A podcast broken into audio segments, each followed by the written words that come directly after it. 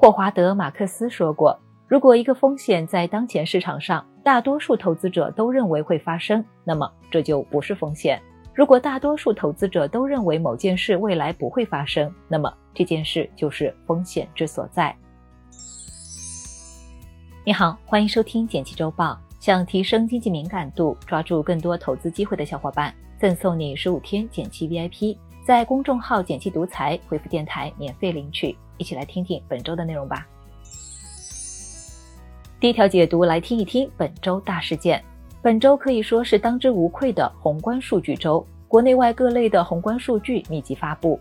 我们一起来回顾一下，先看看国内。周一，我国六月 CPI、PPI 数据出炉，其中反映日常开销的 CPI 同比不变，主要是猪肉和能源在拖累物价上涨；反映企业销售水平的 PPI 同比下降百分之五点四，主要是受国际大宗商品价格下跌的影响。周二，社融来了个大惊喜，六月新增社融四点二二万亿元，不仅数额超出预期，结构也在变好。最大的亮点是居民部门，短贷和中长贷同比都在增加。说明六月的消费还挺能打的。周四，上半年进出口成绩单公布，出口同比增长百分之三点七，进口同比下降百分之零点一，还是比较符合预期的。虽然因为全球产业链竞争加剧，导致我国对欧美的出口有所下降，但新兴市场还是很欢迎我们的。再把目光转到国外，周三，美国公布 CPI 数据，创下二零二一年三月以来最低纪录。周四公布的 PPI 也出现了超预期下降，都说明美国的通胀在缓解。不过市场还是认为美联储会为了达到百分之二的通胀目标，选择继续加息。这有什么影响呢？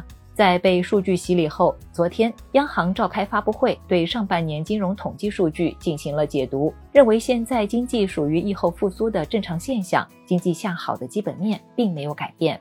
针对大家关心的通缩，也明确表示没有出现。还给出了预测，认为七月份的 CPI 仍然有可能会走弱，但八月份会出现回升，全年走出 U 型趋势，给市场打了一针强心剂。另外，央行开始支持和鼓励商业银行用新房贷换存量房贷，给还贷人减负。也就是说，高利率的存量房贷可以通过和商业银行变更合同，或者用新贷换旧贷的方法来解决，减轻高利率房贷有希望了。第二条解读来听一听，青岛为缓解地方债压力做出的创新。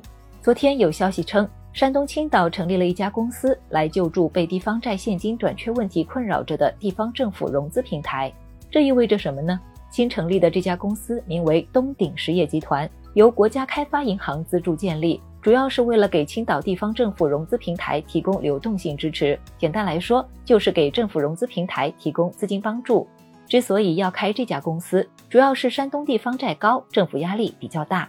二零一九年以来，山东省地方政府融资平台的债务已经增加了三分之二，达到四点三万亿元。而且因为疫情和房地产市场低迷的原因，地方政府的融资平台压力山大。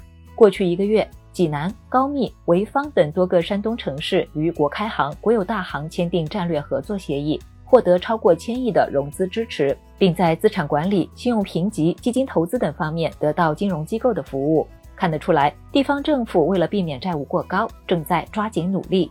这有什么影响呢？当前国内外经济局势还不够稳定，地方债难免受影响。一般来说，降低债务风险的方法有债务置换和展期两种。青岛成立这家公司，就是在置换隐性债务。短期来看，这确实可以有效化解存量压力和短周期偿付困难，但隐债显性化并没有从本质上清偿债务，并不是长远之计。减少隐债，从根本上解决问题才是主流趋势。青岛的这次尝试，其实体现了地方政府对国家政策的配合和创新。政策加实施，地方债还是有保障的。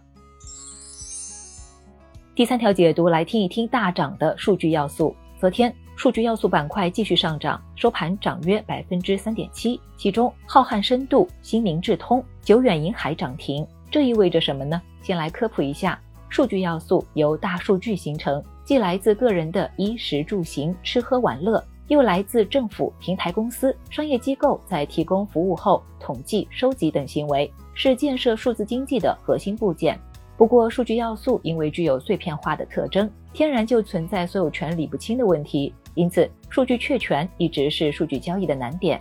这波板块上涨主要是最近有利好消息传来，人民网人民数据管理有限公司打造的三证正式在全国发放。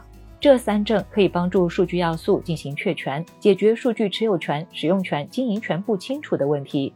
这有什么影响呢？国内相关确权证书的发布，让咱们离数据资产化的目标前进了一步。数据要素有三个发展阶段，首先就是以数据采集为主的数据资源化，然后是数据资产化。将数据当成一项资产，主要是数据确权、定价和交易。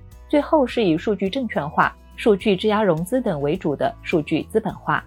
咱们目前正从第一阶段的数据资源化向第二阶段的数据资产化升级，也就意味着数据交易和变现是未来的发展重点。因此，一些数据流转平台、计算机、国资云、公用事业等公司很有可能从数据交易里获益。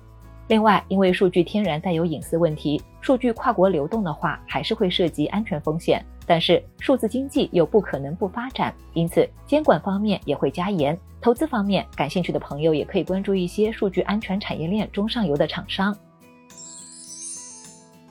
来看其他值得关心的事儿，央企瞄准战略新兴产业。昨天，国资委公布了上半年央企的固定资产投资情况。上半年累计投资一点四万亿元，同比增长百分之十九。对于覆盖了新一代移动通信、AI 等十五个重点方向的战略新兴产业，央企投资更是同比增长超百分之四十，在全部投资中占比超四分之一。这次央企带头冲锋，对我国的科技创新有很大的帮助，相关的产业链也能得到发展。优衣库预告内地市场大卖。最近，优衣库母公司发布财报，其中大中华地区表现抢眼，内地同店销售增长超百分之四十，高于预期。表现不错的原因是疫情期间的店面扩张。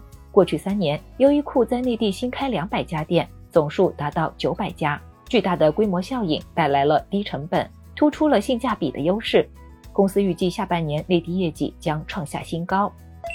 特斯拉玩具带崩官网，昨天。特斯拉儿童玩具车在官网开售，由于购买人数较多，页面一度出现了卡顿。现在二手平台上已经有黄牛在卖车了，价格在一点九万到五点九万不等。这款玩具车最大承重五十千克，续航里程可达十三公里，因此吸引了不少女性朋友的目光。不过还是要提醒一句，去年这款玩具车曾因为不符合安全规定被生产方召回，大家在乘坐的时候还是要注意安全。最后简单总结一下，我们一起讨论了本周大事件，然后带你了解了地方政府为解决地方债做出的改变。最后和你聊了聊数字要素。感谢收听简七周报，喜欢本期内容的话，欢迎分享给朋友免费收听。最后推荐一篇精选的晚上聊财经：为什么股价涨了你会信心爆棚，跌了就没信心？投资的心智。欢迎点击文字区链接收看。周末愉快，周一见哦。